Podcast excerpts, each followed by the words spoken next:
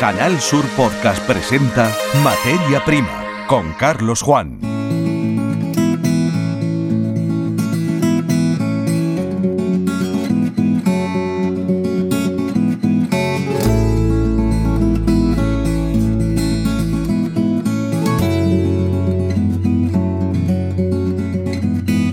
Saludos, bienvenidos a un nuevo episodio de la saga de Canal Sur Radio y Televisión Materia Prima. La Academia Española de Nutrición y Dietética ha puesto en marcha un portal de contenidos sobre nutrición y dietética. Hay un deseo entre una fracción de los expertos en este área de cambiar de estrategia comunicativa, evolucionar desde los mensajes en negativo, no hay que comer este producto ni este, a afirmaciones con un sentido más positivo que muestren las desventajas y las desventajas de incluir en nuestra dieta determinados alimentos.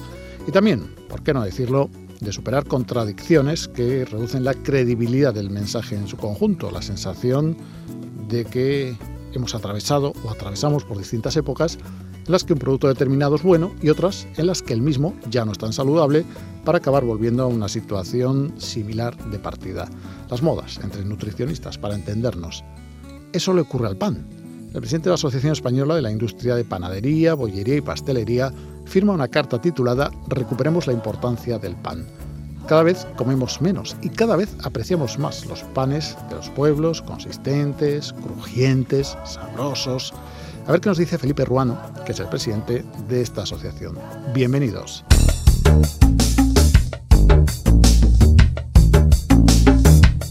En Canal Sur Podcast Materia Prima. Hablamos de nutriendo. Nos estamos refiriendo con esta palabra al portal de divulgación de contenidos sobre nutrición y alimentación saludable que la Academia Española de Nutrición y Dietética acaba de subir a las redes sociales como resultado del acuerdo suscrito con una empresa de la gran distribución española, en concreto los supermercados Aldi. Desde el pasado mes de octubre, desde mediados de mes, Nutriendo está mejorando el acceso al conocimiento sobre alimentación saludable basado en la evidencia científica. Como andaluces debemos, en este punto, ponernos ufanos por el amplio surtido de alimentos saludables que tienen aquí su origen. Bien, pues ahora se puede aprender sobre todos ellos gracias a un proyecto que mediante videoconferencia nos ha explicado el presidente de la Academia Española de Nutrición y Dietética, el doctor Giuseppe Rusolillo. Lo primero que nos planteamos es qué es lo que queríamos. Queríamos un portal informativo dirigido a la ciudadanía, principalmente por la cantidad de bulos y de mitos que hay en las redes sociales sobre alimentación, nutrición y dietética. ¿Cómo lo queríamos hacer? Queríamos hacerlo de la mano de especialistas eh, en nutrición, pero también de periodistas especializados en la salud. Y es que cuando los nutricionistas o los profesionales de la salud vamos a la población con nuestros mensajes, muchas veces podemos ser realmente muy aburridos. Y quizás el poder eh, colaborar con periodistas que nos ayuden a poder trasladar esos mensajes de una forma divulgativa ya había sido para nosotros una experiencia muy positiva y queríamos eh, desarrollar este portal en colaboración con periodistas especializados en salud y profesionales de la nutrición. Además, en un tono totalmente eh, divulgativo, en positivo y sin perder el rigor científico. Y con el objetivo de ofrecer soluciones prácticas. Eh, es una de las cosas que más nos preocupa. La Academia Española de Nutrición y Dietética y la mayor parte de las dietistas nutricionistas de este país pensamos que es importante ofrecer recursos a la población y que quizás debe finalizar estos mensajes de alimentos prohibidos o alimentos no prohibidos, porque muchas personas necesitan de alguna manera eh, que les demos soluciones prácticas en casa a los problemas que se enfrentan para conciliar eh, su vida familiar con su vida laboral, entre otras cosas. Añade que también ha resultado importante colocar a los profesionales que deben ser considerados de referencia en el lugar que les corresponde. ¿Por qué? Bueno, pues para mejorar la salud de los ciudadanos, pero también para colocar a las dietistas nutricionistas como profesionales de referencia a la hora de ser consultadas en temas de nutrición y dietética, por ser las profesionales mejor académicamente preparadas. Existe una normativa en la Unión Europea que obliga a todos los países eh, de Europa a tener la máxima cualificación académica de las dietistas no nutricionistas, dada la importancia de la alimentación en la población. El portal informativo creado por la Academia nace con una serie de valores, tres, dice el doctor Rusolillo. ¿Cuáles fueron los tres valores que pensamos en la marca? Hicimos pues, una gran lluvia de ideas y las tres más, eh, que más nos hicieron sentir vivos fue la vocación del servicio, el rigor científico y mantener una independencia principalmente de la industria alimentaria y farmacéutica. Si bien en nuestro protocolo para la total transparencia, como podremos ver, eh, no se nos permite trabajar con empresas del sector de la, de la, de la distribución, la Academia tiene la obligación de tener publicado en su portal de la transparencia todas las colaboraciones que pueda tener. También queríamos de alguna manera eh, transmitir otro tipo de valores y no solamente que fuera un portal donde viéramos alimentos, sino que viéramos experiencias en torno a la comida. Y esto para nosotros era fundamental. Quizás quitar el, el objetivo central en lo que es el alimento, sino más bien en el valor simbólico de comer, de las experiencias familiares, con amigos, eh, con personas queridas en torno a una mesa. Una iniciativa que, como todas las que se ponen en marcha en el ámbito de la comunicación social, tiene uno o varios públicos destinatarios de los mensajes. ¿A qué audiencia nos dirigimos? Bueno, cuatro grandes bloques. Ciudadanos, por supuesto. También dietistas, nutricionistas y profesionales de la salud. Periodistas y medios de comunicación. Pensamos que podemos ser una fuente de información para los medios de comunicación, puesto que nuestro proceso de elaboración de los artículos tiene un procedimiento muy riguroso basado en la evidencia. Y, por supuesto, el cuarto foco, la industria, para poder ser también fuente de información para la industria alimentaria y farmacéutica. El portal está dirigido por la doctora Iva Márquez, que es la directora científica, doña Martina Miserás, que lleva la dirección y coordinación, ambas del patronato de la Academia Española de Nutrición y Dietética, y además la doctora Iva Márquez como directora científica, profesora titular en la Universidad de Zaragoza. Y nuestra jefa redactora, periodista, doña Marta del Valle. Una vez conocido el perfil de los destinatarios, queda por exponer cómo se elaboran los contenidos de este portal. La elaboración de los artículos lleva un proceso riguroso. Detectamos en las redes sociales qué es lo que realmente está buscando o qué necesidades tienen eh, los cibernautas en cuanto a temas de nutrición dietética. Detectamos qué es lo que más está generando interés o más lo que está buscando hacemos un equilibrio con cosas que puedan ser de interés científico para la población, elaboramos estos contenidos con los periodistas y expertos designados por la academia. Estos artículos luego pasan un proceso de revisión por parte del área de gestión del conocimiento científico y finalmente son publicados. Por lo tanto, toda la información y las opiniones, incluso que puedan verter algunos de nuestros expertos, son verificadas con portales de nutrición basada en la evidencia para garantizar el rigor científico en estos artículos divulgativos.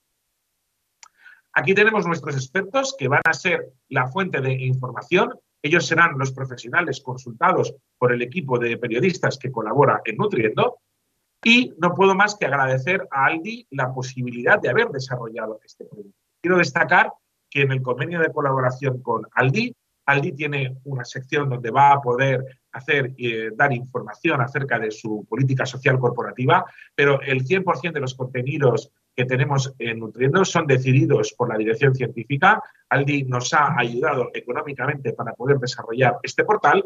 Iniciamos un viaje juntos donde nos ha permitido garantizar a través de un contrato la absoluta independencia en la selección de contenidos y en la elaboración de los contenidos. Además de que todo tipo de colaboración va a ser motivo de, de las correspondientes declaraciones de conflicto de interés que vendrán publicadas en nuestro portal sobre transparencia. Pensamos que esta es la forma de hacer las cosas, pensamos que esta es la forma de generar transparencia ante la opinión pública y obviamente eh, son proyectos que requieren del esfuerzo y de la acción de muchos elementos para que puedan llevarse a cabo y puedan tener lugar, pero que tenemos que ofrecer todas las garantías. No se quiere despedir el doctor Giuseppe Rusolillo de nuestra conversación sin mencionar la palabra transparencia. Nuestra transparencia, como he comentado antes, nos permite, desde el año 2017, la Academia decidió no estar financiada a través de la industria alimentaria y farmacéutica y en el 2020 decidimos abrir eh, nuestras posibilidades de financiación a trabajar con productos frescos, principalmente frutas, verduras, productos integrales, legumbres, frutos secos, aceite de oliva y también con empresas de superficies que distribuyan alimentos pero que no produzcan directamente. Y ahí que esto hizo posible una colaboración con Aldi, que empezó en el 2020 y que ha terminado hoy en el 2022, haciendo posible que la academia pueda desarrollar este portal. El portal Nutriendo ya está accesible a todos los públicos. Recordamos que la web de la Academia Española de Nutrición y Dietética es www.academianutricionyDietética.org. Repetimos, www.academianutricionyDietética.org. Escuchas Materia Prima. Canal Sur Podcast.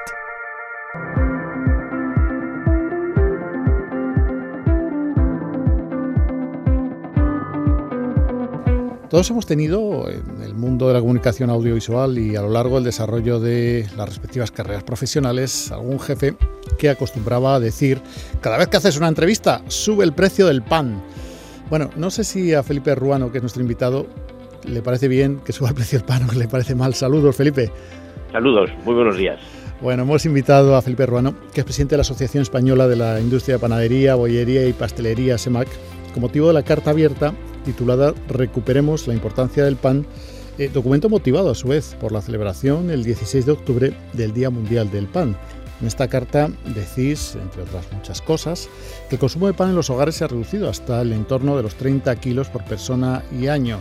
Claro, ocurre que hay modas respecto a las que respondéis que la industria se compromete de manera permanente eh, con la elaboración y formulación de panes con perfiles nutricionales cada vez más saludables. Vamos, que hablando en plata, que sí, que el pan engorda o no engorda, pero que hay, hay muchos tipos de panes, que no solamente es la miga para engordar, ¿no? Básicamente. ¿No, Felipe? Efectivamente. Sí, de todas maneras, esta es una tendencia que no es de ahora, esta es una tendencia que lleva décadas. Normalmente el consumo de pan, que es un producto muy sencillo, barato, eh, de consumo diario, pues según los niveles de renta van creciendo, el consumo de pan va descendiendo. O sea que en, países donde tienen una renta disponible sus habitantes pues más baja, normalmente el consumo de pan, al menos en el arco del Mediterráneo, pues es mucho más elevado. Nosotros llevamos así pues desde los años 80 viendo un descenso eh, permanente, pero siempre ha sido un descenso pequeño, el orden del 0,8 o del 1%, pero es que llevamos dos años entre la pandemia y la pospandemia que el descenso está siendo del orden del 7% anual que es muchísimo. Pero eso a qué se puede atribuir, porque eh, en el lenguaje coloquial todo el mundo alaba las eh, cualidades y el sabor del pan, una comida sin pan, unos huevos fritos, sin, pero bueno, eso cómo va a ser, y sin embargo se, se consume menos. ¿Qué es lo que ocurre entonces? Pues si supiéramos exactamente que hubiera una única causa, pues lo hubiéramos intentado combatir y quizá pues recuperar ese consumo. Pero no es algo así tan sencillo. Nosotros pensamos, porque hemos hecho muchas campañas durante años y hacemos, acabamos de terminar una que hemos hecho con fondos europeos sobre el consumo de pan en las edades infantiles entre 8 y 12 años, ¿no? que es donde empiezan un poco a coger tus hábitos de consumo, ¿no? Y mm, eh, no, no, no es una cuestión de hacer publicidad. Eh, realmente en los últimos años pues ha cambiado mucho eh, los hábitos de compra, ha cambiado la población, eh, la gente joven pues mm, se mira más el físico, entonces procura eh, comer lo que cree que debe de comer en menor cantidad y, a todo el mundo le preguntamos y le encanta un bocadillo, por ejemplo, ¿no? Pero todo el mundo tiene el, el, freno, el freno mental de que el bocadillo engorda, como si lo demás no engordara. Todo lo que se consume engorda. Si es si consumes más calorías de las que vas a gastar, pues tienes que acumularlas en algún sitio, ¿no? Claro, claro. Pero no es, no es tan sencillo. Sí, no, no, es, complejo, pero bueno, de todas maneras ahí está esa frase que eh, para mí es la clave, ¿no? Indicáis que la industria se compromete a formular, no solamente a elaborar, sino a formular eh, productos adaptados a todas las necesidades del consumidor.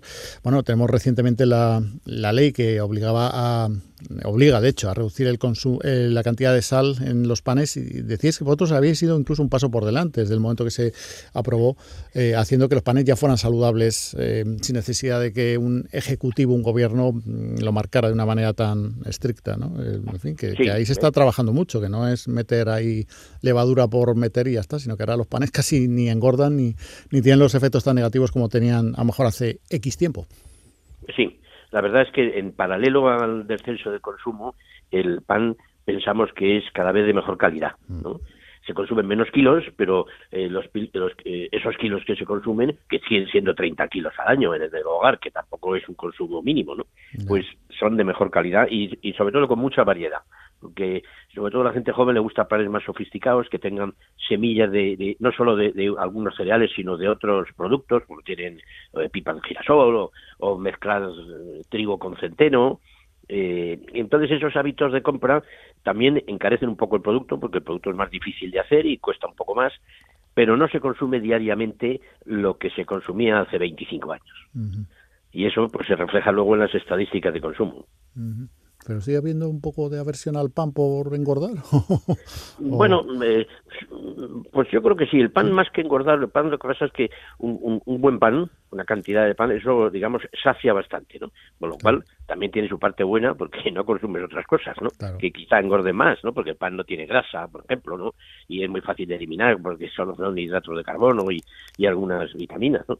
Pero sí, hay un cierto concepto de que el pan tiene el, la, tara de que engorda y entonces eso quitarlo de la cabeza de los consumidores es muy difícil. No se puede hacer publicitariamente, tiene que ser pues que lean estudios científicos cuando te recomiendan que haya más consumo de pan diario y que y en, y en todas las comidas que, que, lo haya, ¿no? Porque eso ayuda y luego también pues la, gente joven que está corriendo y saltando en, los colegios, pues le viene muy bien tener esa pequeña reserva de hidratos de carbono. ¿no? Bueno, y esto en cuanto al producto en sí, en cuanto a la industria, em, yo recuerdo, pero claro, son experiencias subjetivas, personales, eh, en fin, en la ciudad en la que eh, se desarrolló mi infancia y mi juventud, bueno, pues que había una empresa em, panificadora muy potente que luego, pues por las circunstancias económicas que se han dado, pues, pues no pudo hacer frente a las distintas crisis, la de 2008, la que vimos recientemente. Yo no sé, em, ¿cómo está el tejido industrial de panificadoras? ¿Se ha ido concentrando en grandes eh, conglomerados, eh, sigue existiendo la pequeña panificadora que surte a barrios y a núcleos más reducidos. Eh, ¿Cómo podemos describirlo? Pues hay, digamos, un poco de todo lo que has dicho, porque muchas panificadoras se vendían a otras. Normalmente cuando el dueño se jubilaba, eran negocios muy personales, ¿no? Y luego también hubo en España pues un boom de población y el que fabricaba mil kilos diarios pues podía luego terminar fabricando tres mil porque eh, no en su pueblo pero sí en las barriadas de sobre todo en las grandes ciudades por la inmigración interna para ir a la industria etcétera pues eh, una panificadora que tenía una, una red clientelar muy pequeña pues de repente empezaban a, venir más personas y entonces vendía mucho más y crecían.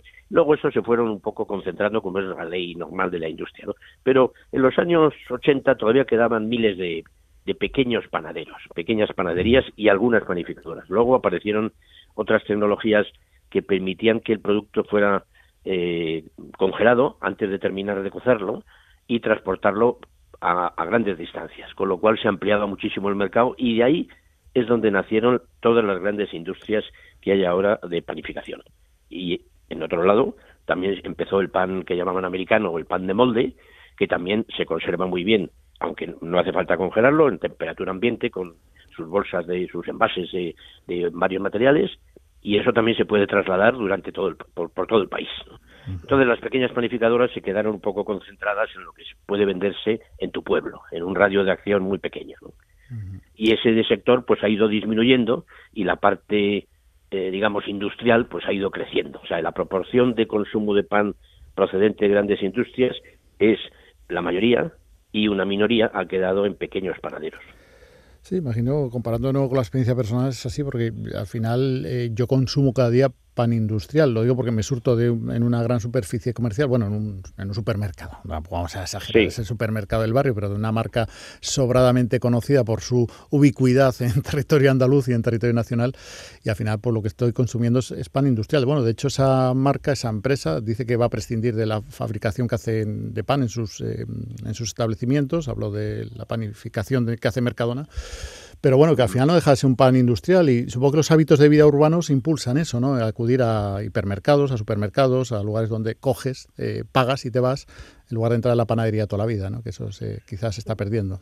Mm, sí, bueno, se está perdiendo entre otras cosas porque en estos supermercados, eh, algunos como Mercadones ha estado fabricando pan durante muchos años, pero también tiene muchísimos proveedores y mm, exige, pide unos, eh, digamos, unas variedades que el pequeño panadero pues no no puede hacer porque para vender eh, digamos 20 eh, panes no puedes hacer llenar una amasadora, ¿no? Porque te, salen 100 y entonces y tu venta es muy, escasa. Entonces la, industria sí puede hacer eso porque lo reparten muchísimos puntos de venta. Luego está otro grupito muy pequeño que en las ciudades grandes eh, hay y además se ha desarrollado algo en estos años sobre todo después de la crisis del 8 al 15, que había mucha gente que digo, bueno, pues yo, pues, ¿y qué puedo hacer? Pues voy a montar una panadería artesana, que por lo menos tengo un sueldo seguro, ¿no? Mucho trabajo, pero un sueldo seguro. Entonces hay panaderos artesanos pequeños que hacen unas calidades magníficas, y lo único que, claro, tienen que hacer poca cantidad y luego su precio, por sus costes de mano de obra, pues son tremendos, ¿no? Eh, cinco veces el que puede costar un par industrial a, prácticamente a igualdad de calidad, ¿no? Pero, pero bueno, tienen su hueco. Sí, sí, ya veo. Bueno, pues eh, claves de un alimento básico, un alimento eh, del que somos muy sensibles a las subidas, como decíamos eh, al principio. Espero que no, no se haya dado el caso, ¿no? No se va Felipe esta entrevista pensando que hemos hecho subir el pan. Algo que no sería sin duda bueno para el tejido industrial, no sería bueno, porque al final todo tiene que tener su precio para que se mantenga la demanda eh, óptima, que estamos hablando de que de, en torno a 30 kilos por persona y por español, que, que, es una cantidad importante, pero no es la que había hace unos años, que es un poco lo que recordáis en, en la carta que habéis eh, hecho pública. Eh, no sé si nos dejamos algo que, quieras añadir. La verdad es que nos hemos aproximado a una visión muy completa y con un experto, evidentemente, a la situación tanto industrial como alimenticia del pan. Y ya digo, no sé si nos dejamos algo en el tintero, en el plato, en la miga que, que quieras comentar antes de despedirnos, Felipe. Bueno, yo únicamente comentaría que estamos pasando por una época eh, digamos, un poco excepcional, porque eh, los crecimientos que hemos tenido en, los costes en los últimos 12 meses, pues, eh, por ejemplo, la harina, más que duplicado. Su, su, precio de la harina es fundamental para elaborar el pan, ¿no? Es lo primero que mira el, el fabricante y dice, bueno, ¿cuánto me cuesta la harina? Pero es que la energía, de, o bien de gas o, o, eléctrica, para los hornos también ha crecido el, el 400%. Y, y, entonces todo eso en un producto tan simple, tan sencillo como el pan, que casi todos los compradores lo hacen, pues, si no son todos los días, casi todos los días de la semana, se saben muy bien la memoria cuánto vale una pieza. Y el panadero, pues claro, tiene que repercutir esos costes porque a él le cuesta el doble hacerlo, pero no puede subirlo al doble porque porque no no no no lo acepta el mercado, ¿no? Entonces, la panadería, la grande, pues se puede endeudar porque tiene capacidad de deuda y la pequeña, pues yo creo que vamos a ver muchos cierres en estos en este año, mientras dure esta digamos economía de guerra. Mm, malas, noticias, por lo tanto, porque el pan tiene algo de vocacional, como habías comentado, y eso, hay personas que eh, buscan eh, desarrollar eh, una vocación que aseguran o que creen tener, pues buscando su horno y sus recetas y, y, sus productos que vayan más allá de los amigos, porque también hay hay panificadores, hay personas que hacen pan de forma amateur, pero se puede dar el salto al pequeño negocio, pero la coyuntura, no estás diciendo, pues no es precisamente nada más favorable para soportar esos costes. Eh, Felipe, muchísimas gracias eh, por estar en esta emisión del podcast de Canal Sur Materia Prima. Recordamos, Felipe Ruano, presidente de la Asociación Española de la Industria Panadería, Bollería y Pastelería, ASEMAC, en el caso del pan, cuando consumamos pan pues te tenemos presente porque hemos aprendido muchísimo sobre algo tan cotidiano y sin embargo, pues en muchos aspectos tan poco conocido. Muchas gracias, Felipe. muchas gracias a vosotros por dedicarle vuestro interés a este producto tan tradicional y tan importante en la alimentación.